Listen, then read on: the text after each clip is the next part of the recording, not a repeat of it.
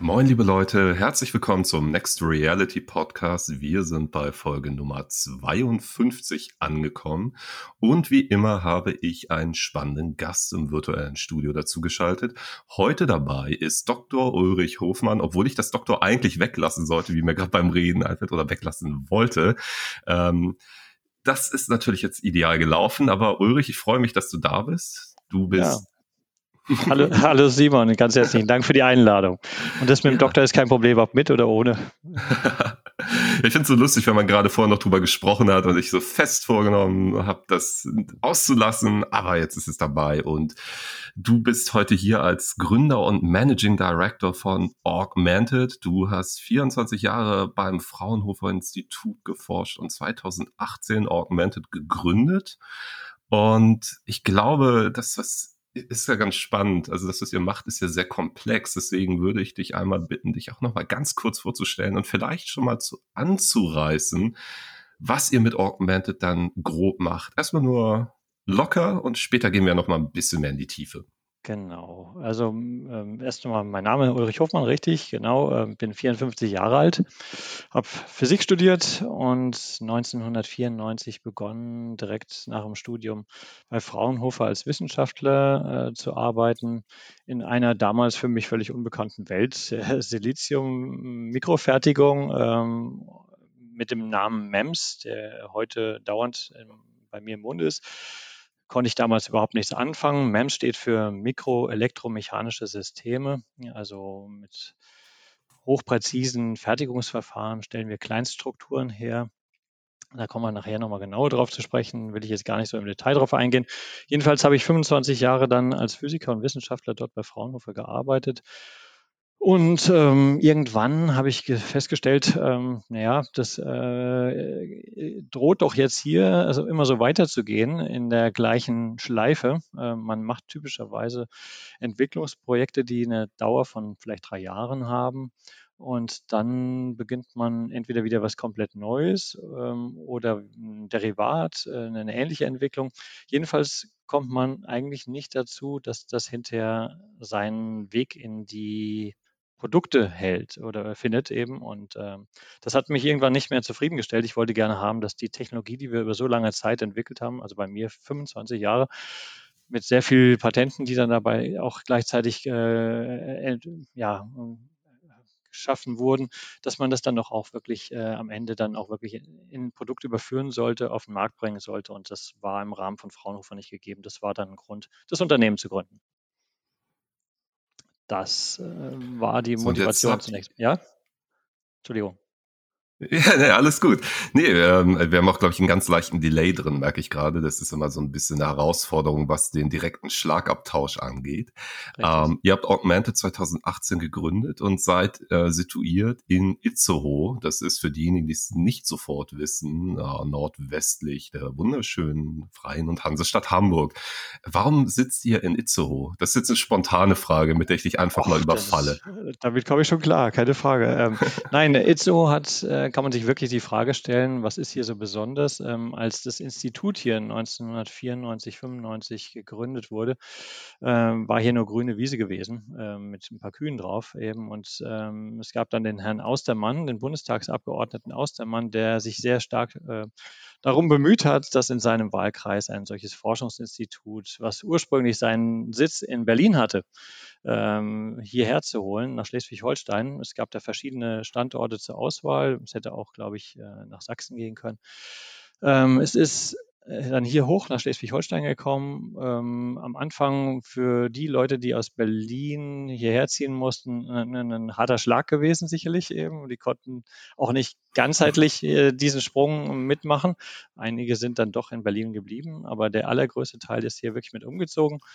Ähm, aber es, es forscht und entwickelt sich sehr schön hier äh, in, in der Ruhe, die man hier hat. Eben. Also ich war dann eigentlich ganz zufrieden. Ich hatte noch anfangs äh, anderthalb Jahre ähm, äh, Standortgarantie in, in, äh, in Berlin. Also äh, als ich 94 begonnen hatte, hatte ich erst in Berlin mhm. gearbeitet und bin dann aber schon eben mit der Klausel äh, eingestiegen, dass ich dann auch nach Itzehoe umziehen muss. Ja, deswegen sind wir hier in Schleswig-Holstein gelandet hinterher eben. Und und ähm, habe das nicht bereut. Aktuell ist es ja nun, wie wir auch wissen, durch die Pandemie alles ein bisschen schwierig für viele Unternehmen, für viele Menschen, sowohl persönlich als auch beruflich. Wie geht es euch bei Augmented aktuell mit der Gesamtsituation? Könnt ihr ähm, gut arbeiten? Wie arbeitet ihr im Homeoffice, im Office? Ja, das musste man von heute auf morgen relativ schnell umstellen. Äh, anfangs haben wir ja, äh, bevor Corona eingetroffen war, uns jeden Tag hier im Büro gesehen und, und von morgens bis abends hier äh, Überstunden geschafft. Ähm, das Ganze hat sich dann also ziemlich schnell eben dann aufs Homeoffice verlegt ähm, und es hat überraschend gut geklappt. Also so gut, dass man eigentlich heute sagt, ähm, das handhabt man genauso flexibel, wie es eingeführt worden ist. Äh, inzwischen kann eigentlich jeder davon Gebrauch machen. Ich sehe auch inzwischen gemeinsam mit dem Mitgründer Thomas von Wantoch da einen riesen Vorteil gegenüber den großen etablierten Unternehmen, dass wir einfach die Flexibilität mitbringen, dass wir sagen können, ähm, bei uns kann im Prinzip jeder ähm, selber entscheiden, kann ich meine Arbeitskraft heute besser im Büro und oder im Labor unterbringen oder kann ich vielleicht konzentrierter zu Hause arbeiten? Das hat sehr gut funktioniert. Ähm, es ließ sich auch in vielfacher Weise besser Familie und Beruf irgendwie unter einen Hut bringen. Man hat auch nicht weniger gearbeitet, eben eher das Gegenteil war der Fall. Inzwischen ging alles. Man hat sich schnell den Kaffee geholt, eben, man musste nicht zur Arbeit fahren, eben, man, man äh, hat die Komplettversorgung und man hat auch trotzdem mehr Konzentrationsfähigkeit. Man wird nicht so viel abgelenkt. Ähm, wir haben von morgens bis abends Meetings, der Kalender ist immer voll. Also eher wird mehr gearbeitet als äh, noch zu den Zeiten vor Corona. Wir haben eigentlich unter Corona, muss man insgesamt sagen, äh, fast gar nicht gelitten. Eben, ähm, wenn man mal davon absieht, dass wir in der Anfangszeit gerade im Investorenprozess waren und diese dort gefundenen, identifizierten Investoren dann ad hoc alles cutten mussten, weil sie sich um ihre Bestände kümmern mussten eben und dann nicht mit uns weiter verhandeln konnten. Das ist denn schon jemand nach Berlin zurückgezogen? Ach, nach Berlin. Äh, das liegt schon so lange zurück. Eben. Äh, ähm, doch schon. Es gibt, gibt Leute, die ähm, das oh. dann zu späterem Zeitpunkt dann hinterher noch aufgegeben haben. Da gab es sind ganz wenige. Äh, oder es gab auch welche, die haben hier ganz normal ihr Pensum bis zum Ruhestand durchgezogen gehabt bei Fraunhofer eben und sind dann äh, nach Berlin äh, wieder zurückgegangen eben. Also sowas hat es schon gegeben, aber überwiegend ist der ganz große Teil, 95 Prozent, irgendwie sicherlich hier richtig angekommen eben und hat sich hier das richtige Nest geschaffen war auch eher auf die Corona-Pandemie bezogen, durch die Erkenntnis, jetzt eben nicht vor Ort sein zu müssen. Aber ich sehe, das hat nicht gezündet. okay. Wegen Corona, nee, den Zusammenhang hatte ich nicht hergestellt. Ich dachte, du wärst noch zurückgegangen zur alten Frage, warum das Institut hergekommen ist. Okay. Alles gut. Ja. Dann äh, möchte ich jetzt mal so ein bisschen den Twist in unsere thematische Richtung des Podcasts auch bringen. Ja. Und zwar ist mich immer sehr interessiert ist, wann und wie meine Gäste das erste Mal mit Extended Realities, Technologien in Berührung kamen. Ob das beruflich, privat war. Ja, äh, kann ich auf verschiedene Weise antworten, ähm, sowohl beruflich als auch privat. Ähm, ich bin mit äh, Vorläufervarianten von Augmented Reality äh, beruflich bedingt schon in Kontakt geraten, etwa so 2005, 2006. Ähm, aber nicht im Sinne von äh, Near-to-Eye-Displays mit Augmented Reality, sondern eher äh, Head-Up-Displays im Auto. Ähm, äh, Head-Up-Displays sind letztendlich auch nichts anderes als Augmented Reality-Displays, nur dass sie eben jetzt nicht als tragbare Brille eben vor einem sind, sondern eben auf die Windschutzscheibe eben Informationen projizieren. Und da waren wir schon frühzeitig mit einem namhaften Unternehmen in den Jahren 2005 bis 2009 äh, ja, in Entwicklungsprojekten äh, ja, verbandelt. Ähm, und deswegen hatte man da sehr früh Zugang zu gehabt. Das war diese Thematik. Ähm, das wurde später noch immer weiter konkreter. Im, im Privaten muss ich sagen, das, das will ich den Zuschauern schon gerne auch oder Zuhörern gerne mit, äh, mitteilen wollen. Ich bin obwohl ich da in diesem Themenfeld arbeite, sehr stark an der Technologie und an der Hardware interessiert. Ich bin gar nicht so sehr derjenige, der ähm, so Profiteur ist von, von diesen äh, Augmented Reality Displays oder ähm, äh, es geht mir weniger um die Applikation. Es ist, das ist schon auch spannend, was man da alles mitmachen kann. Nur die, die Fülle und die Vielfalt, die erschlägt einen auch. Also ich bin deswegen nicht derjenige, der jedes Spiel mitnehmen muss oder da jetzt irgendwie sein, seinen Kick bekommt, sondern es äh, fasziniert mich eher, mit welchen Methoden man äh, kleinste Projektoren schaffen kann, die ähm, die nötige Hardware bilden für solche Augmented Reality Displays. Das ist eigentlich das, was mich eher interessiert. Aber ähm, wenn es darum geht, wie ich mit in Kontakt gekommen bin und was mich an Applikationen fasziniert, dann kann ich sagen, dass mich wegen meines Interesses für antike Kulturen oder Frühkulturen und, und äh, für die Antike ähm, und die, speziell die Bronzezeit, äh, dass mich da interessiert, wie man mit Hilfe virtueller Realität, künstlicher Realität ähm, Vergangenes wieder zum Leben erwecken kann, eben Gebäude rekonstruieren kann, solche Dinge eben. Und das, das ist äh, etwas, wo ich unmittelbar Nutzen draus ziehen kann, äh, weil ich mir ansonsten die Dinge nicht richtig vorstellen kann. Ich könnte mich sonst da drin nicht umgucken. Ich kann mir zum Beispiel ein ägyptisches Grab angucken, irgendwie drin rumlaufen ähm, und das ist, wäre sonst so nicht möglich eben. Also das sind Sachen, da kann man in Zukunft viel von profitieren, wenn man so ein Interesse hat, äh, wie ich jetzt eben mit, mit dem Bronzezeit, aber es gibt natürlich eine so äh, riesige Fülle von anderen Applikationen, wo das in jeder Hinsicht Sinn macht eben und vieles wird erst noch geschaffen werden. Man hat im Augenblick nur eine ganz geringe, kleine Vorstellung davon, wo das alles noch hinführen kann. Da gebe ich dir absolut recht. Aber du hast es gerade auch schon ganz gut angerissen. Du hast eine Faszination dafür, die technologische Welt, in der wir uns bewegen, eben mitzugestalten, mitzuerforschen und da dann eben deine Schlüsse daraus zu ziehen. Magst du nochmal, du hast es am Anfang auch schon ein bisschen angerissen, ein wenig zurückgehen und Revue passieren lassen, wie deine Forschungshistorie, dein Werdegang bis dahin aussah, bis zur Firmengründung? Mhm. Ja, sehr gerne. Also, äh, wie gesagt, 1994, als ich begonnen hatte, war ich mit dem Material, auf dem wir gearbeitet haben, also auf diesem Silizium, aus dem alles hergestellt wird, noch gar nicht vertraut und musste mich da in diese Technologien zur Bearbeitung dieses Materials, zur Strukturerzeugung und so weiter erst überhaupt mal einarbeiten und zurechtfinden. Da gab es natürlich neben mir jede Menge Experten, die das schon lange Zeit äh, machten und beherrschten. Da musste man also erstmal sich äh, viel anlesen und viele Gespräche führen, ehe man da überhaupt mal Fuß fassen konnte. Ähm, die erste Aufgabe, mit der ich betraut wurde, waren gleich von Anfang an die Entwicklung von kleinsten Strahlablenksystemen, Laserstrahlablenksystemen, in dem Fall für die Medizintechnik. Das war 1995 schon, in der Zeit 1995 bis 2000 etwa. Ähm, dort sollten wir für die Medizintechnik, speziell für die Endoskopie, äh, ein Laserstrahlablenksystem entwickeln, was klein genug ist, dass man es in die Spitze eines Endoskops integrieren kann. Ähm, das heißt, ein, ein rasend schneller Spiegel, der sich sehr schnell bewegt und einen Laserstrahl sehr schnell horizontal und vertikal ablenken kann, mit dem Ziel, dass man dann Gewebe während der Endoskopie untersuchen kann ähm, und dabei Tumorgewebe von gesundem Gewebe unterscheiden kann. Das, das war eigentlich so die erste gestellte Aufgabe. Und da haben wir auch erste Laserstrahlablenksysteme über die drei Jahre entwickelt.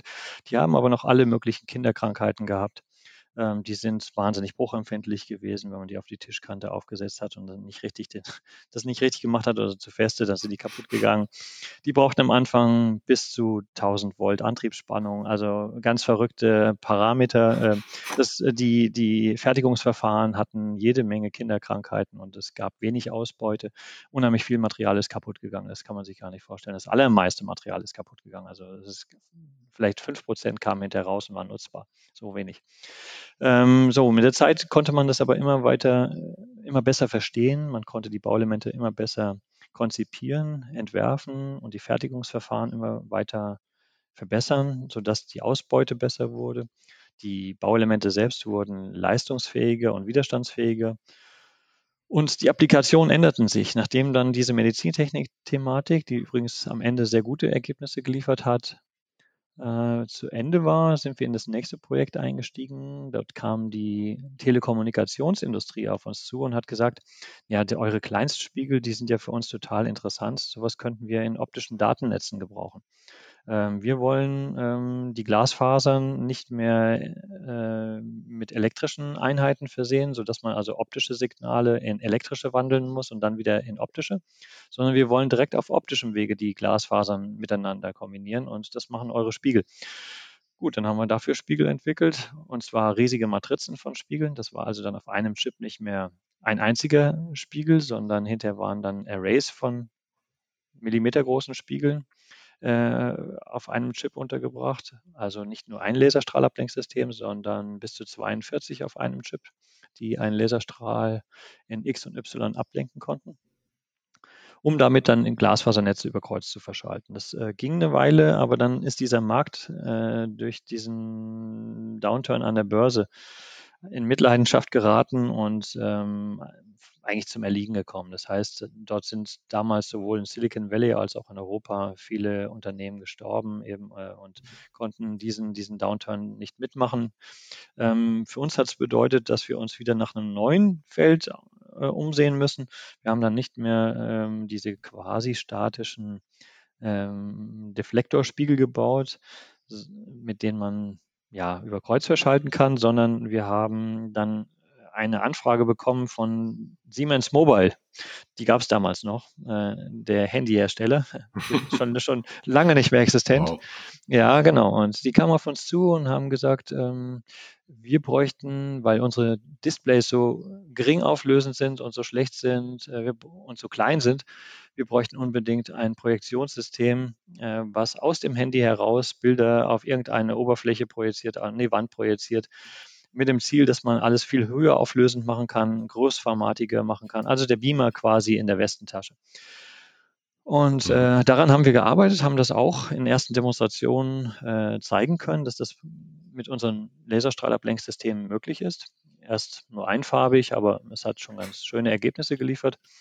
Aber dann war die Entwicklung im Bereich der Mobiltelefondisplays so rasant schnell, das hätte keiner für möglich gehalten. Das hat sich permanent überholt. Man konnte mit den Auflösungen nicht mithalten. Es, es ging von Generation zu Generation. Man, die Anforderungen an diesen MEMS-Spiegel wurden immer größer und stärker und, und äh, das war sehr schwer, da mitzuhalten. Man hat bis 2010 immer noch gedacht, dass das ein Hype wäre und dass das ein Produkt würde, also der, das, das Smartphone mit eingebautem Beamer. Aber es ist an, an Augensicherheitsthematiken, an, an, an Kostenthematiken dann hinterher gescheitert eben. Und wie gesagt, die Performance von den LCD-Displays und, und, und, und OLED-Displays, die ist dann so gut geworden, äh, dass das auch ganz gut war, dass man das nicht mit äh, der Laserprojektion damals gemacht hat. Da war man dann am Ende hinten dran. Aber wir kommen später noch drauf. Diese Laserprojektionsthematik, die hat in jeder Hinsicht in dieser Zeit heute ihre Berechtigung und sticht die anderen Techniken aus. Aber da können wir später noch drauf zu sprechen kommen. Gut, wie ging das weiter? Wir haben dann nach der, ja, du willst eine Zwischenfrage stellen, Entschuldige. Nee, äh, mach ruhig weiter, mach ruhig weiter. Ich wollte, hätte nur gern gewusst, ähm, über welchen Zeitraum wir da gerade reden. Also für die vielleicht auch jüngeren HörerInnen ist es ja so, ich kenne natürlich auch den Dotcom-Bubble-Crash noch sehr genau, gut, aber genau. da war ich persönlich halt 14 und ähm, dann genau. mein erstes Telefon war tatsächlich ein Siemens. also okay. das ist, ähm, ist auch wirklich lange her. Und dann, wann, in welchem Zeitraum war das mit dem Versuch, die, die Projektion oder die Projektoren ins Handy einzubauen? Also diese Sache mit Siemens Mobile, das war von 2001 bis 2004 etwa in der Zeit, äh, muss es gewesen sein. Ähm, ganz genau weiß ich es nicht mehr.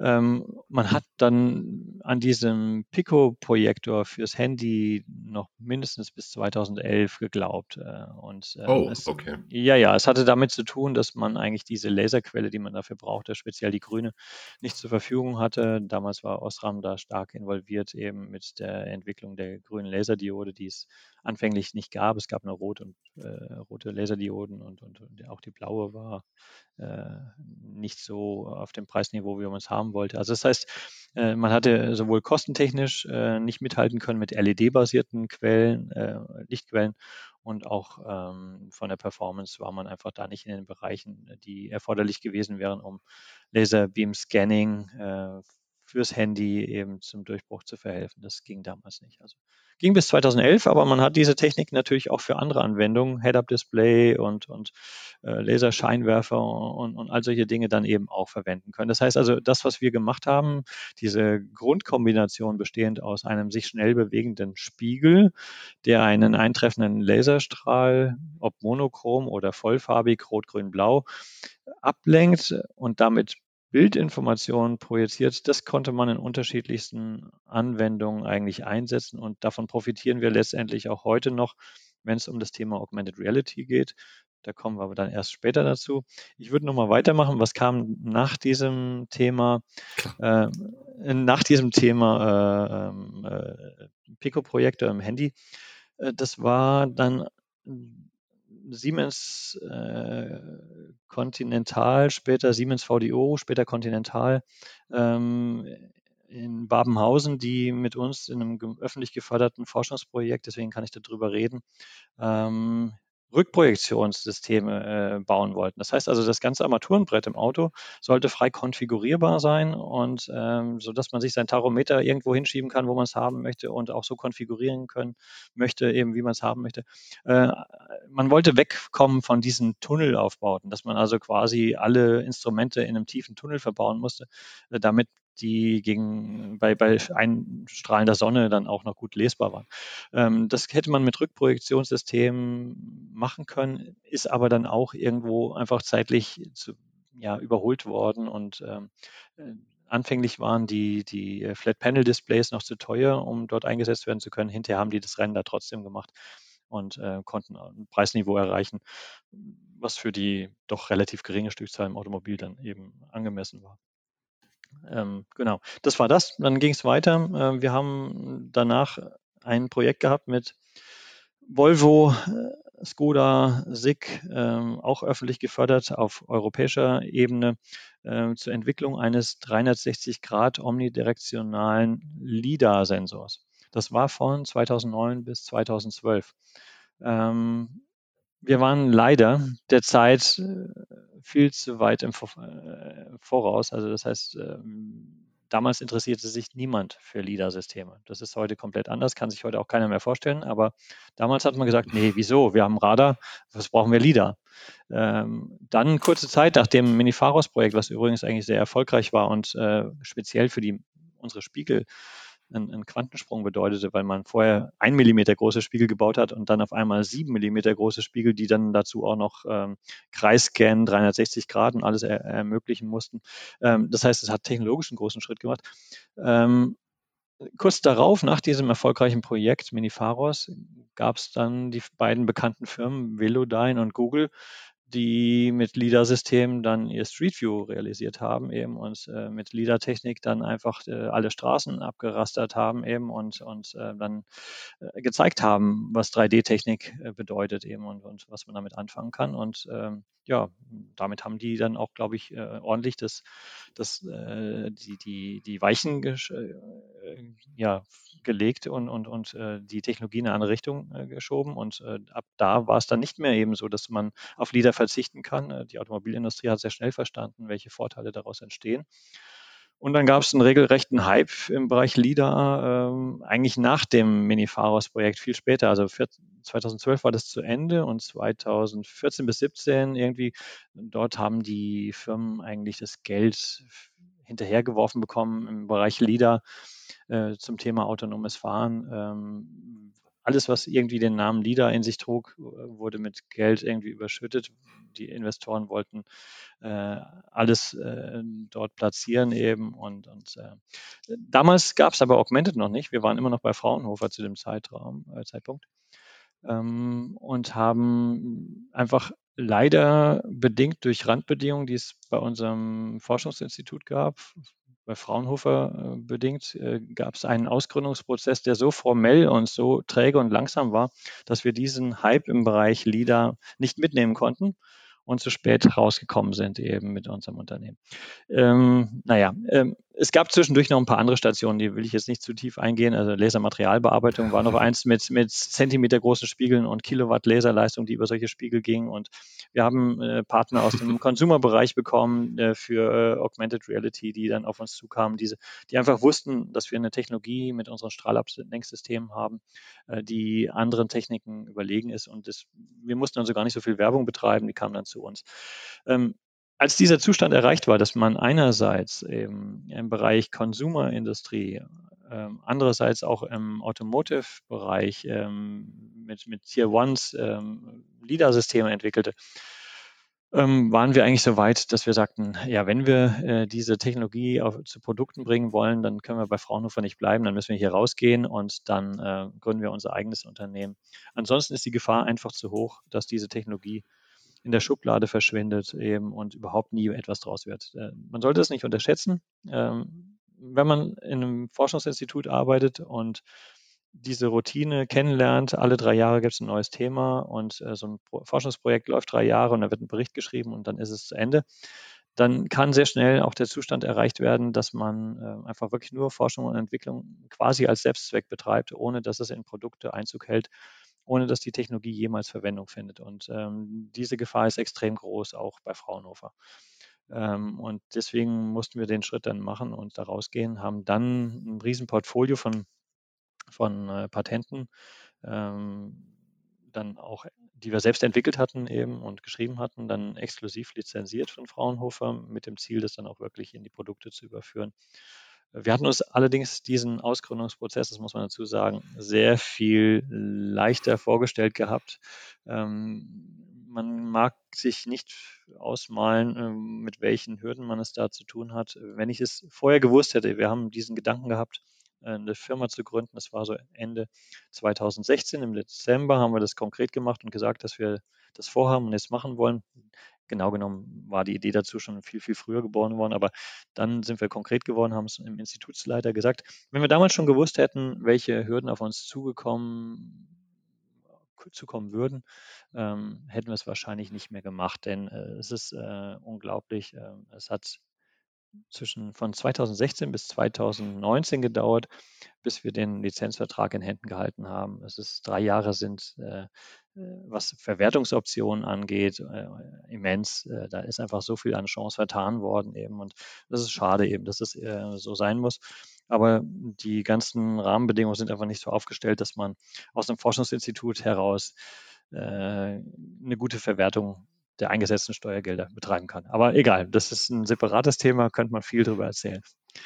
So, jetzt habe ich einen Abriss gegeben über, über Technologie und bin schon beim Ausgründen gelandet. Ich weiß nicht, ob du das so wolltest, aber.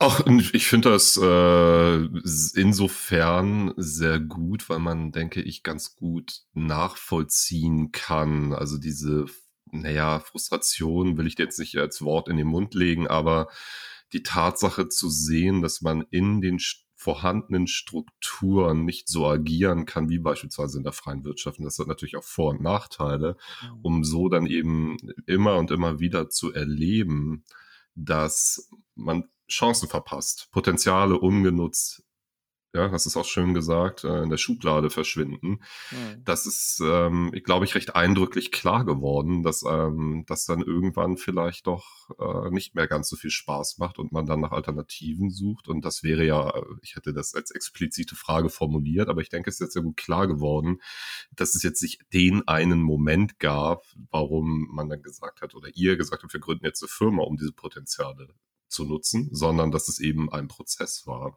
Ja. Aber wie würdest du jetzt Augmented als Firma beschreiben? Also ihr seid ja mit dem, was ihr macht, so zumindest in der Außendarstellung, so bin ich auch auf euch aufmerksam geworden, mhm. ziemlich erfolgreich mit euren Produkten. Aber wir reden ja, und ich denke, das ist unseren HörerInnen jetzt gerade auch schon klar geworden, über sehr komplexe technologische Systeme, die ihr dort angeht. Wie, wie schwer fällt es das rudern wir nochmal zurück. Was, wie, wie, wie, wenn jemand fragt, was ist Augmented? Mhm. Lieber Ulrich, erklär doch mal, was sagst du? Was ist eure Vision? Genau. Ich muss jetzt, weil ich eben schon ein bisschen über Technik gesprochen habe, ich hatte das Wort Laserstrahlablenksystem verwendet gehabt eben und ich muss, glaube ich, dem Zuhörer schon noch mal ein bisschen erläutern, worum es im Kern eigentlich geht.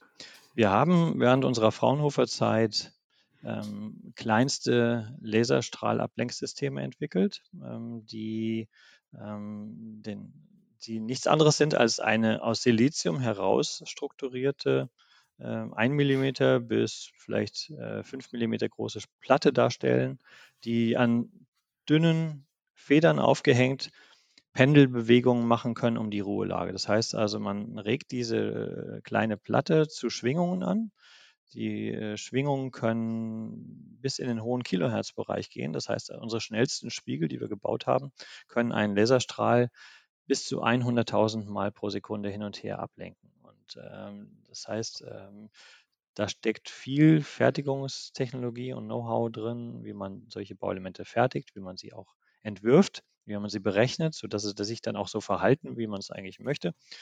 Und man kann sagen, dass äh, für jede Applikation, ganz egal, ob das jetzt irgendwie ähm, eine sensorische Aufgabe ist, LIDAR oder eine Displayaufgabe, wie im Augmented Reality Bereich ist, äh, jede Art der Applikation benötigt äh, eine eigene Auslegung dieses Bauelements. Das heißt, für die meisten sensorischen Anwendungen versuche ich eine langsame bewegliche Spiegelplatte äh, zu realisieren, damit äh, die Sensorinformation gut detektiert werden kann. Äh, da darf ich nicht zu schnell sein.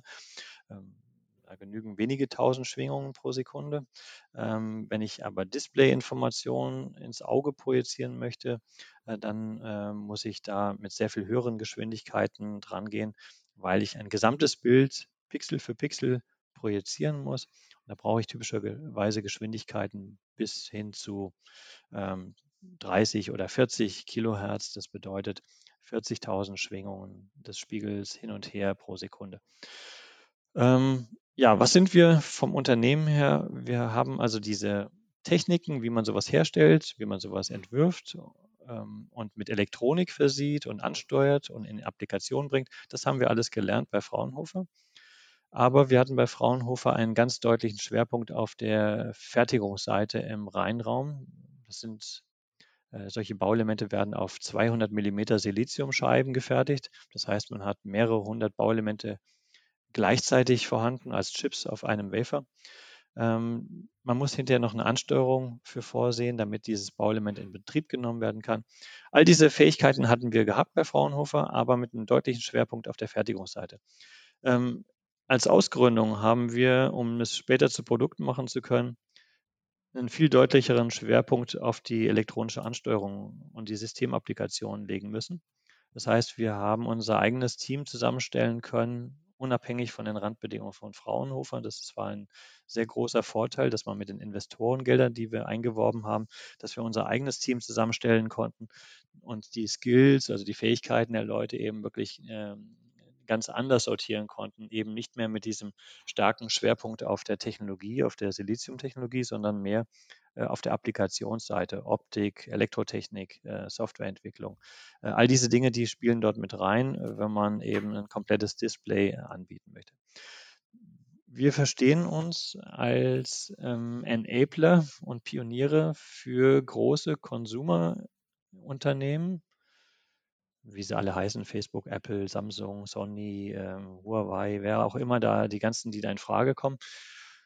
Ähm, wir haben diese Technologie zur Verfügung, um diese Kleinstprojektoren zu bauen, die dann in einen Brillenbügel eingebaut einen Miniatur-Laserbeamer erzeugen können, der dann in ein Brillenglas rein äh, projiziert und diese Bildinformation direkt zum Auge transportiert, sodass wir mit entspanntem Auge sowohl die Umgebung betrachten können, als auch gleichzeitig zum Beispiel E-Mails lesen können, eben überlagerte Informationen wahrnehmen können.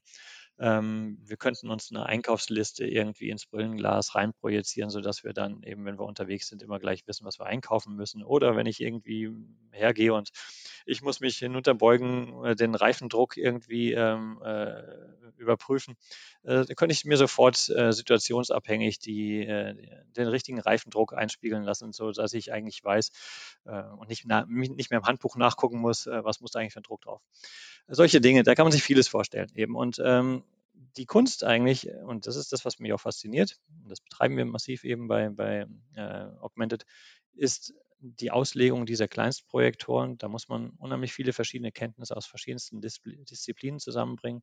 Ja, fertigungsseitig, Siliziumtechnologie, wie baut man solche MEMS, wie fertigt man sie, wie kriegt man hohe Ausbeuten, wie kann man sowas kostengünstig fertigen, ähm, wie steuert man diese Bauelemente richtig an, wie kommen sie zu der Performance, dass sie wirklich hochauflösend Bilder projizieren können wie kann ich den Bilddatenstrom, der im Handy reinkommt, zum Beispiel irgendwie ähm, schnell verarbeiten und, und äh, zur Brille schicken. All solche Sachen. Also das sind die Fragestellungen, mit denen man es da zu tun hat. Deswegen braucht man also ja, Kollegen, Ingenieure, äh, Physiker, äh, Maschinenbauer und, und dergleichen äh, und Softwareentwickler aus den ja, mit den unterschiedlichen Skills, sodass man solche Kleinstprojektoren bauen kann, die dann so kompakt sind und so leistungsfähig sind, dass sie in dem kleinen Bügel einer sonst nicht äh, weiter auffallenden Brille verschwinden können. Denn was wir nicht wollen, ist, dass wir solche großen Systeme bauen, wie sie jetzt vielleicht von Microsoft in der HoloLens schon auf dem Markt sind. Das ist nicht das, was wir anstreben. Das können wir auch mit unterstützen, aber das ist nicht das Hauptziel dessen, was wir verfolgen.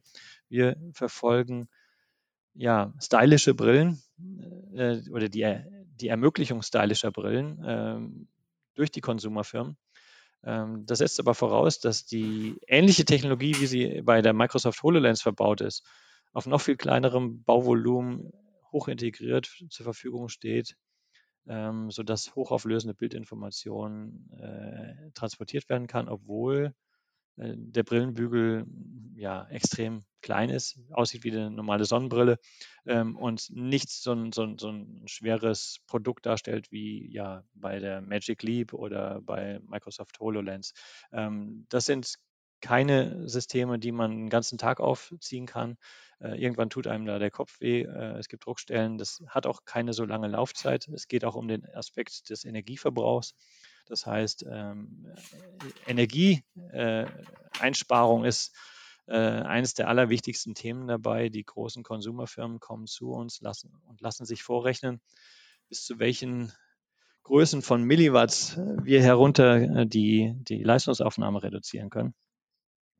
Ähm, und da kommt eigentlich diese Laserbeam-Scanning-Technologie so richtig erst zum Zuge, denn die ist bei weitem den anderen Verfahren überlegen. Das heißt also, wenn jemand kommt mit Texas Instruments, DLP oder LCOS oder, DL, äh, oder anderen Verfahren, dann können die alle nicht mithalten, ähm, weil sie einfach einen deutlich höheren Energieverbrauch haben eben. Und, ähm, und auch was Kompaktheit angeht, äh, sind unsere Systeme einfach weitaus überlegen.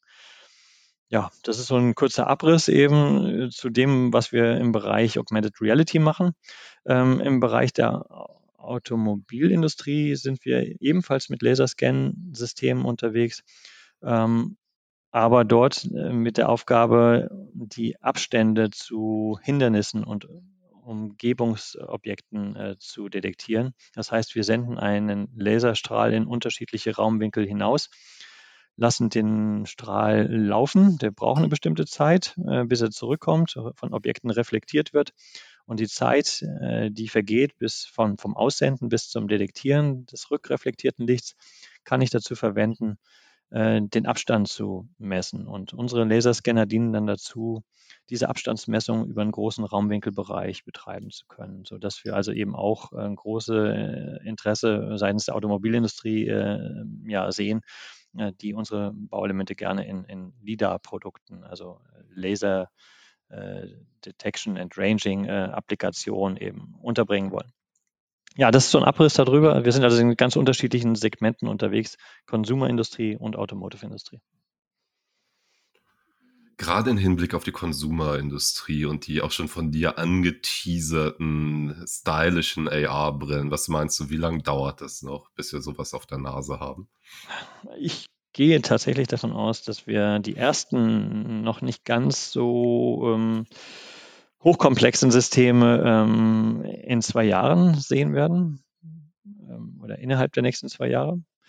Ähm, und dass aber Folgegenerationen bedeutend mehr Funktionalität, höhere Auflösung, äh, mehr Features äh, besitzen werden.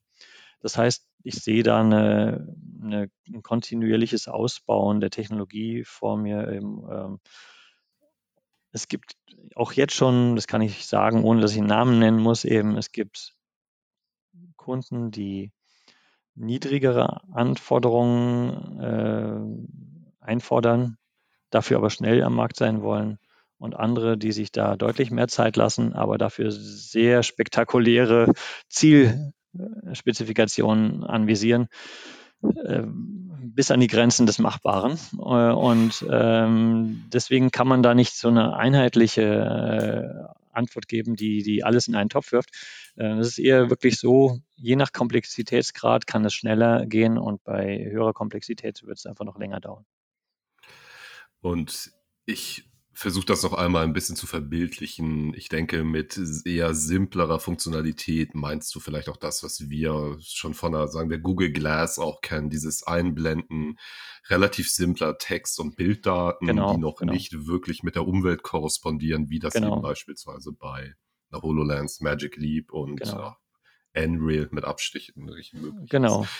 Ja. Das ist natürlich super spannend. Ich bin auch wirklich, ich habe mir äh, gerade eben von der Post äh, eine Magic Leap One abgeholt. Äh, okay. Die werden ja aktuell verramscht für 200 Euro auf Ebay oder so. Oh, okay. Und da dachte ich mir, das ist vielleicht doch nochmal ein Grund, so privat auch nochmal eine als äh, Development Unit und äh, mhm. Prototyping Vorführgerät dabei zu haben. Ich bin äh, persönlich auch super gespannt, wann das dann wirklich so weit ist, dann äh, dass in diesem Feld viel passiert. Ist, glaube ich, jedem, der da so ein bisschen tiefer reinschaut in die Materie Materie, in die Marktbewegung, auch die strategischen Entwicklungen der großen Firmen, ja, welche Software wird gebaut, ist, äh, denke ich, recht offensichtlich. Und das jetzt von dir so nochmal beleuchtet zu bekommen, aus einer Perspektive, die ich eben nicht ganz so alltäglich finde, weil dieses, die hochtechnologische Displayfertigung ist natürlich dann einfach ähm, so etwas, also ich glaube, es ist auch für viele Menschen da draußen erstmal schwer zu begreifen, was passiert dort. Und auch wenn ja. du jetzt von den MEMS-Systemen berichtest, ähm, muss man sich, glaube ich, erstmal ein paar Animationen angucken als Normalsterblicher, um zu verstehen, ja. was passiert dort eigentlich. Da werde ich auf jeden Fall auch was in die Show Notes packen. Da habt ihr auch ein paar schöne Animationen auf der Homepage, wenn ich mich recht erinnere. Richtig, ja. Und Abgesehen vom Energie, naja, obwohl eigentlich muss ich da, glaube ich, nicht mehr in die Tiefe gehen. Du hast gerade schon relativ gut beleuchtet, dass ihr sehr klein fertigen, also sehr kleine Projektionssysteme fertigen könnt, die einen niedrigen Energieverbrauch haben. Seid ihr damit alleine am Markt oder gibt es noch andere Firmen, die das auch auf dem Qualitätsniveau tun, wie ihr das macht? Was grenzt euch, und wenn, was grenzt euch ab? Es, es gibt ähm, andere ähm, Konkurrenten. Es, es, muss immer andere Konkurrenten geben. Wenn es keine Konkurrenz gibt, gibt es keinen Markt, heißt es immer. ähm, ähm und ähm, also es ist auch gut so, äh, das muss ja auch alles erst erarbeitet werden. Das, das entsteht jetzt gerade erst im Hintergrund eben.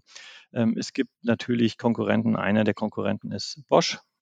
Äh, die haben äh, ein ebenfalls MEMS-Spiegel-basiertes System schon ja, vorletztes Jahr auf, äh, vorgestellt gehabt. Ähm, auch ST Microelectronics ähm, bietet äh, MEMS-Spiegel-basierte äh, Laserstrahlablenksysteme für Kleinstprojektoren, für Augmented Reality Smart Glasses an. Äh, wir haben den Vorteil gegenüber diesen beiden genannten großen Namen, äh, dass wir auf einem einzigen Chip das integrieren, was die anderen mühevoll auf zwei Chips äh, zustande bringen müssen. Das heißt, bei uns sind beide Strahlablenkachsen auf einem einzigen Chip untergebracht. Das heißt, das System ist von vornherein halb so teuer. Äh, im, im, wenn man genauer hinguckt, haben wir noch einen viel größeren Preisvorteil. Ähm, bei Bosch zum Beispiel muss erst noch permanent, müssen Permanentmagnete noch äh, auf auf Chip-Ebene noch äh, ergänzt werden, bevor das System erstmals einsatzfähig ist. Das halte ich aus produktionstechnischer Sicht für einen Nachteil gegenüber dem Verfahren von uns. Also unser, unser Wafer ist vollständig funktional ähm, und birgt oder beinhaltet hunderte von funktionalen Chips, die äh, nicht weiter konfektioniert werden müssen, bevor sie einsatzfähig sind. Äh, das heißt, ähm, man ist da einfach äh, integrationstechnisch ein bisschen besser aufgestellt und kann kompakter äh, realisieren. Das heißt, wir brauchen weniger Bauraum, wir können kostengünstiger fertigen. Unsere Systeme arbeiten in beiden Achsen, und das ist auch eine Besonderheit gegenüber den anderen beiden genannten. Unsere Systeme arbeiten in beiden Achsen resonant. Und dieser Resonanzbetrieb ist der energetisch günstigste Betrieb, den ein mechanisches Schwingungssystem einnehmen kann. Ähm, bei Resonanz verbraucht äh, jedes Schwingungssystem am wenigsten Energie und im Gegenteil, es kann sogar Energie speichern. Das äh, führt dazu, dass ähm, bei uns 10.000 Schwingungen, äh, über 10.000 Schwingungen Energie akkumuliert werden kann. Das ist also ein Energiespeicher, unser, unser äh, Scansystem. Ähm, das heißt, es ist extrem Energie äh, arm zu betreiben und das heißt also geringe Leistungsaufnahme. Das ist im Augenblick mit der allergrößte, ähm, bedeutendste Faktor, den die äh, Konsumerfirmen äh, in den Vordergrund stellen. Ähm, wenn, wenn die Energieaufnahme zu hoch ist oder die Leistungsaufnahme zu hoch ist, kann dieses Produkt nicht erfolgreich sein. Äh, und da haben wir ganz klar bei weitem die Nase vorne. Das hängt auch damit zusammen, dass unsere Spiegel zusätzlich zum Resonanzbetrieb in Vakuum gekapselt werden. Das heißt, der Spiegel ist nicht an der freien Luft aktiv, äh, wo er gedämpft würde, ähnlich wie hm, ein Stück Holz, was ich jetzt durch eine dicke Farbe äh, beim Umrühren irgendwie ziehe, würde das gedämpft. Ähm, äh, so verhält sich auch die Spiegelplatte, wenn sie an Luft betrieben wird. Ähm, wir, unsere Spiegel arbeiten im Vakuum, das heißt, es gibt da keinen Widerstand, keinen Luftwiderstand. Ähm, und dadurch kann ich nochmal bei weitem Energie einspannen. Äh, man redet da von einem Gütefaktor, Q-Faktor, äh, und der ist bei einem betriebenen, an Luft betriebenen System typischerweise so um die 100 und bei uns bis zu 100.000. Äh, das heißt also bis zu 1000 Mal äh, höhere Möglichkeit, Energie zu speichern im System äh, gegenüber einem herkömmlichen System. Deswegen haben wir an der Stelle gegenüber den großen Namen die Nase vorn, aber es gibt darüber hinaus noch andere Sachen wie ähm, größere Scanwinkel, höhere Auflösung, ähm, ähm, größere Spiegelplattendurchmesser, äh, ja, die, mit denen wir uns auszeichnen und deswegen haben wir im Augenblick da ein bisschen die Nase vorn. Wie ist denn die, die Situation ähm, im internationalen Vergleich? So Hightech-Unternehmen haben ja viele Menschen, die jetzt, es gibt in Deutschland ja auch viele Hidden Champions, viele, viele wirklich, äh, viele exzellente Forschung. Es wird ja gern so wenn man oberflächlich dabei ist, auf dem Standort Deutschland ein bisschen rumgehauen. Na, ganz furchtbares Land für Innovation etc. pp. Ich nehme mich da auch nicht aus. Ich habe da auch so meine Momente, wo ich sage, ja, ähm, gibt schon noch Luft nach oben. Aber ihr als wirklich Hochtechnologie-Firma, wie bewertet ihr den Standort Deutschland, gerade auch im internationalen Vergleich, gerade auch mit den mhm. Akteuren, mit den Kunden, die ihr habt? Kommen ja auch nicht einfach so an. nee, das ist richtig. Also man hat keinen ganz leichten Stand. Also man kann ja dazu sagen, ich hatte es vorhin schon erwähnt, wir sind ja schon irgendwo mit der Zeit durch viele Publikationen bekannt geworden. Also die großen Firmen sind auf uns aufmerksam geworden mit Hilfe von Publikationen, die wir international auf Kongressen immer vorgestellt haben. Ähm, insofern kann man von denen gefunden werden. Das ist jetzt nicht das große Problem. Aber wir haben halt in Deutschland und in Europa keine Konsumerindustrie mehr. Das heißt, der Zugang ist nicht so einfach eben und der, äh, man kann dann zwar gefunden werden, aber man ist nicht Teil der Kette, also ohne weiteres. Wir haben ein ganz anderes System äh, im Bereich der Automobilindustrie. Äh, da haben wir in Deutschland eine viel engere Verflechtung von Universitäten, Forschungseinrichtungen äh, und, und, und, Zulieferern mit der Automobilindustrie. Das ist da sehr viel einfacher. Ähm, aber im Konsumerbereich gibt es das überhaupt nicht eben. Das heißt, da sind wir darauf angewiesen, dass wir irgendwo äh, die nötigen Kontakte zu asiatischen oder US-Firmen herstellen.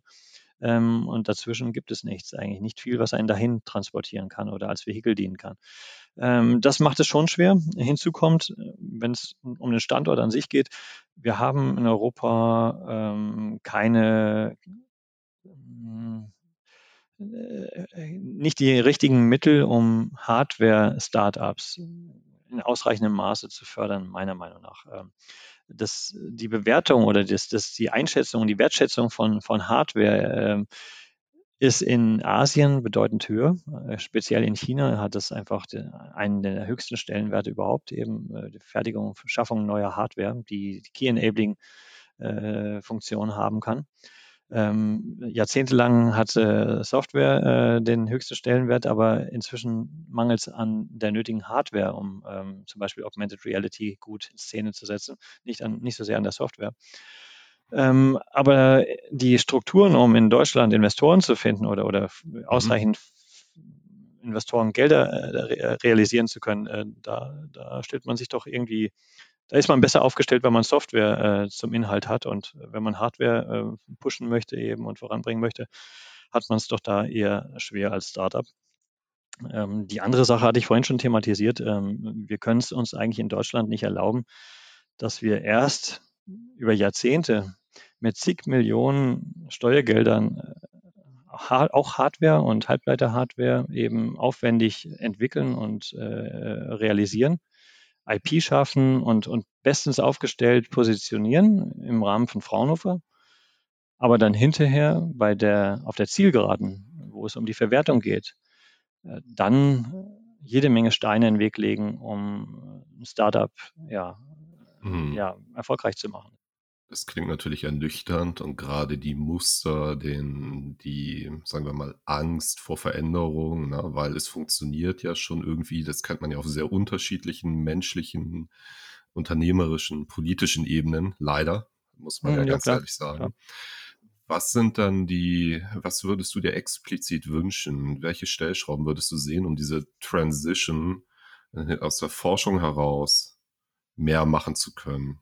Es klang ja schon ein bisschen an, natürlich Hürden senken, aber gibt es da etwas Konkretes, wo du sagst, okay, wenn wir das jetzt anpacken, dann wird es besser, vereinfacht ausgedrückt. Ja, es ist, es, ähm, es, es, hängt ganz eng mit diesen Rahmenbedingungen äh, öffentlicher Forschungseinrichtungen zusammen, dass dieser, dass das Hinausgeben oder das Ermöglichen äh, einer Lizenzierung äh, ähm, das muss vereinfacht werden. Man sollte vielleicht noch wissen, insgesamt haben wir hier eine Situation, ähm, wir sind, was die Bewertung eines Unternehmens hier in Europa angeht, ähm, ja, um ungefähr eine Größenordnung unter dem, wie es in USA oder in, in China bewertet würde. Ähm, das heißt, wenn ich in China eine Bewertung von 50 Millionen bekommen kann und damit äh, vielleicht nur wenig Anteile abgeben muss, um ähm, gewisse Mengen Geld äh, als Investment zu bekommen, ist meine Bewertung hier in Deutsch, Europa oder Deutschland dann vielleicht nur 5 Millionen ähm, für das gleiche Unternehmen. Ja? Und ähm, entsprechend mehr Anteile muss ich äh, abgeben, um ähm, die gleichen Investorengelder äh, bekommen zu können. Äh, das ist auch so eine Randbedingung, die es extrem schwer macht, äh, mit, im internationalen Vergleich damit halten zu können. Was wäre denn, mhm. wenn du dir jetzt, also ich meine, es klang ja schon sehr gut an, dass ähm, es ein Auf und Ab war. Jetzt klingt es eher nach, es geht gut weiter für euch. So, ja, ähm, ja. Die Namen, die du vorhin mit unter die Runde geworfen hast, ähm, die aktuellen Marktentwicklungen, auch das strategische. Wir haben ja schon über einiges gesprochen im Rahmen dieser Folge. Was würdest du dir denn jetzt für die nahe Zukunft für dich persönlich vielleicht, aber auch speziell für die Firma, für Augmented wünschen? Wo soll die Reise hingehen in den nächsten Jahren? Trotz ja, aller Probleme, die du gerade skizziert oder Nein, dargelegt das, hast. Das, das gibt dem jetzt gerade so gefühlt einen etwas negativen Touch, was ich zuletzt gesagt habe, will ich jetzt gar nicht so stehen lassen. Auch ich meine, wir, wir, wir haben die Kurve gekriegt, deswegen sind wir auch froh und wir haben Ende letzten Jahres einfach fantastische ähm, ja, Shareholder und Investoren bekommen. Ähm, bei uns ist Helmut Jeckle mit drin, der im Aufsichtsrat äh, von, von BioNTech sitzt und auch dort investiert hat eben.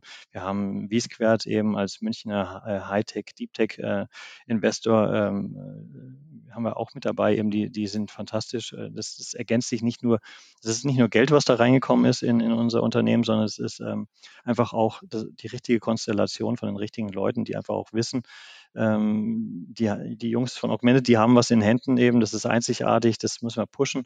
Ähm, die haben ein Gefühl für, für Hardware und, und äh, bringen uns ihr Netzwerk auch eben mit ein. Ja, das ist also ähm, sehr, sehr wichtig, dass nicht nur Geld reinkommt, sondern dass auch die richtigen ähm, ja, Charaktere und die richtig vernetzten Leute eben mit hinzustoßen. Dann hatte ich schon erwähnt, wir hatten super Glück gehabt eben, dass wir hier im Land in Schleswig-Holstein einfach auch fantastische äh, Leute als Unterstützer haben, ähm, die äh, das maximal eben auch äh, gepusht und gefördert haben. Äh, das ist alles sehr, sehr gut. Wir haben ähm, tolle Kooperationen jetzt zuletzt eingehen können. Wir haben vor kurzem äh, öffentlich äh, mitgeteilt, dass wir mit ST Microelectronics äh, kooperieren und damit einen sehr starken Partner an der Seite haben, der uns ähm, das den Zugang zur Konsumerindustrie auch nochmal irgendwie verbessert ähm, und uns mehr Glaubwürdigkeit verschafft. Äh, man muss sich überlegen, so ein kleines Startup ähm, auch nach äh, ein paar Millionen Investments äh, ist nicht äh, ohne weiteres äh, so stark aufgestellt, dass es dann ad hoc äh, den, äh, den irgendein ein Großunternehmen von den Big Techs irgendwie sofort irgendwie in, mit 100 Millionen Bauelementen äh, versorgen kann. Dazu brauchst du eben auch noch einen großen mhm. Partner an der Seite. Und das glauben wir mit, mit äh, ST gefunden zu haben. Äh, insofern ist das eben auch wichtig gewesen. Wenn es darum geht, was darf ich mir wünschen oder wie soll das weitergehen, ist meine Aussage eben, wir wünschen, dass diese seit Jahresanfang sehr gut stattgefundene Prozess, dass der sich so weiterentwickelt, äh, dass wir einfach mit diesen äh, ja sehr guten Partnerschaften sei, seitens der Investoren, der Shareholder, eben aber auch strategischen Partnern für die Fertigung und Lieferkette, dass wir da weitermachen können eben und äh, dann habe ich keine Sorge, dass wir ähm, äh, überzeugende Produkte äh, möglich machen werden. Man kann eine gewisse Botschaft darin sie auch sehen, dass ST Microelectronics den Wunsch hatte, mit uns zu koalieren eben. Äh, das ist ja nicht äh, ganz selbstverständlich, dass so ein kleines Startup äh, gefunden wird von so einem Riesen und dass man ähm, gemeinsam kooperieren möchte, eben weil wir einfach eine Technologie in Händen halten, die den anderen überlegen ist. Und gemeinsam sind wir eben dann noch stärker und können ähm, den großen Big Tech-Unternehmen einfach das offerieren, was es braucht, damit AR Smart Glasses in Zukunft ähm, ja, erfolgreiche Produkte werden. Ich bin jedenfalls sehr gespannt darauf, was da in den nächsten Jahren kommt, äh, in diesem oder aus diesen Kooperationen heraus entsteht und drücke euch auf jeden Fall alle Daumen, die ich habe. Also alle beide. Ja. viel, mehr, viel mehr ist leider ja, nicht da. Aber ähm, ich zweifle da an nichts. Ich bin, wie gesagt, die, die Spannung ist groß. Ja. Äh, wenn du jetzt nichts mehr auf deinem Herzen hast, Ulrich, dann äh, Nein, würde ich jetzt zu unseren schnellen Abschlussfragen übergehen. Ja, das machen wir ruhig. Das machen wir. Okay. So, wir haben ein bisschen über XA geredet, viel auch über Hochtechnologie, aber ja. wenn du doch nochmal als Nutzer in die virtuelle Welt abtauchst, was wäre dein Avatar? Ja, genau, habe ich auch schon vorher mal mir so Gedanken gemacht gehabt, eben was, was könnte das denn so für eine Figur sein? Ähm, sicherlich etwas mit Augenzwinkern, ähm, nichts, was man zu ernst nehmen sollte. Eine Figur wie Catweasel oder Patrick Star von SpongeBob oder vielleicht ähm, ähm, Magnum, Tom Selleck oder irgendwie sowas. Oh. Ja. Tom, Tom Selleck geht immer, ja. Genau, genau. Vielleicht eins von denen. Also, du hast es anfangs auch erwähnt, ähm, du bist eher die Person, die Dinge gestalten möchte, Technologie weiterbringen möchte, Richtig. weniger der Endnutzer. Aber hast du trotzdem eine XR-Experience, die dich begeistert hat? Ähm, ich habe hab, ähm, im Wesentlichen XR-Experience nur auf so CES und solchen Ausstellungen eben gesehen. Und da gibt es sicherlich viele Sachen, die einen da überwältigen können und, und, und die, die schon ganz nett sind, wenngleich die Hardware mir meistens nicht so gefallen hat, aber die, die, die Applikationen schon sehr nett waren. Ähm, aber wie gesagt, ich komme eigentlich immer zu dem Thema zurück, was mich äh, schon auch treiben würde. Eben, also ich, ich finde die äh, Begegnung, dass man, äh, dass man einfach ja vergangene Dinge, die einfach äh, eigentlich nicht mehr jetzt so ohne weiteres zu re rekonstruieren sind, dass man die wieder digital aufbereiten kann. Also minoische Kultur, dass man irgendwelche Paläste wieder entstehen lassen kann. Solche Dinge eben. Ähm, ja, Reise in die Vergangenheit finde ich persönlich sehr spannend. Aber ich bin ganz sicher eben, wenn das äh, richtig greift mit den äh, ja, XA-Themen, dann werden auch solche Events wie, was ich zu Hause in, in guter Qualität ein, ein Basketballspiel anschauen ähm, und dann das Gefühl dabei haben, irgendwie man sitzt mit den anderen irgendwie äh, gemeinsam da und in der Halle und, und kann es angucken. Das sind Dinge, die für die Zukunft sehr spannend sein können, äh, wo ich mir sehr viel Umbruch vorstelle und da darf man gespannt sein. Wenn das klappt, ähm, wäre das fantastisch. Ähm, ja, da ist einfach unheimlich viel Potenzial da. Und jetzt die letzte richtig gemeine Frage. Was würdest du tun, wenn alle unsere Bemühungen, ne, ich bin ja auch in dieser Branche auf einer ja. anderen Ebene natürlich aktiv, was wirst du machen, wenn nichts davon Bestand hat und alles in den nächsten Jahren kaputt geht? Alles, was mit Digitalisierung, Computern, 3D zu tun hat. Was ist deine Was, was machst du dann?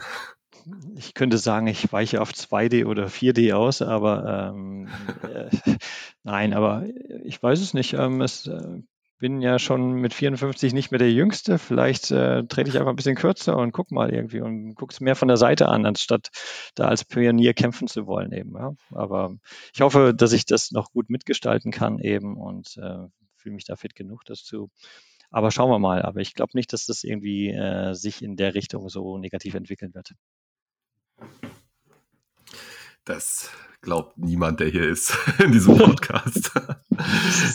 ich natürlich auch nicht. Ich bin nur immer, ich, ich finde es immer sehr spannend, wie äh, die Menschen darauf reagieren, die ich jetzt zu Gast habe. Manche ja. haben tatsächlich dann irgendwelche handwerklichen Leidenschaften, die sie dann ah, ja, okay. in den Vordergrund rücken würden. Ja, nee, da fühle ich dann gerne mal rein. Aber oh, da habe ich genug äh, Alternativen, da geht es mir nicht aus. Ich mal sehr viel, ich habe genug andere Alternativen. Und eben die, die äh, Antike und Bronzezeit. Ich habe immer noch vor, noch ein Buch zu schreiben, ein zweites eben. Und ähm, ja, ein zweites? Ja, ich hatte schon was mal früher eins geschrieben.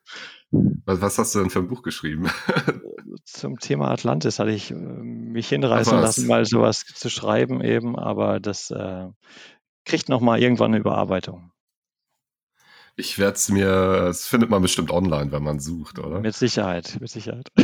Okay. Ich werde mal suchen. Das ist überholt, ist überholt. Ja. Ach so, okay, verdammt. ja. Alles klar, super. Dann äh, an dieser Stelle tausend Dank, dass du dir die Zeit genommen hast, um ich danke dir. zu sprechen. Ja, ich, ich, hatte, ich hatte viel Spaß. Ich hoffe, du bleibst gesund und ich bin, wie gesagt, super gespannt, was ja. demnächst ähm, ja aus eurer Richtung, aus euren Kollaborationen, Kooperationen, aus all dem wird mhm. und was die nächsten Jahre für uns so gemeinsam bereithalten. Auf jeden Fall. Ich bin genauso gespannt. Vielen Dank für die Möglichkeit, hier ja, die Unterhaltung führen zu können mit dir.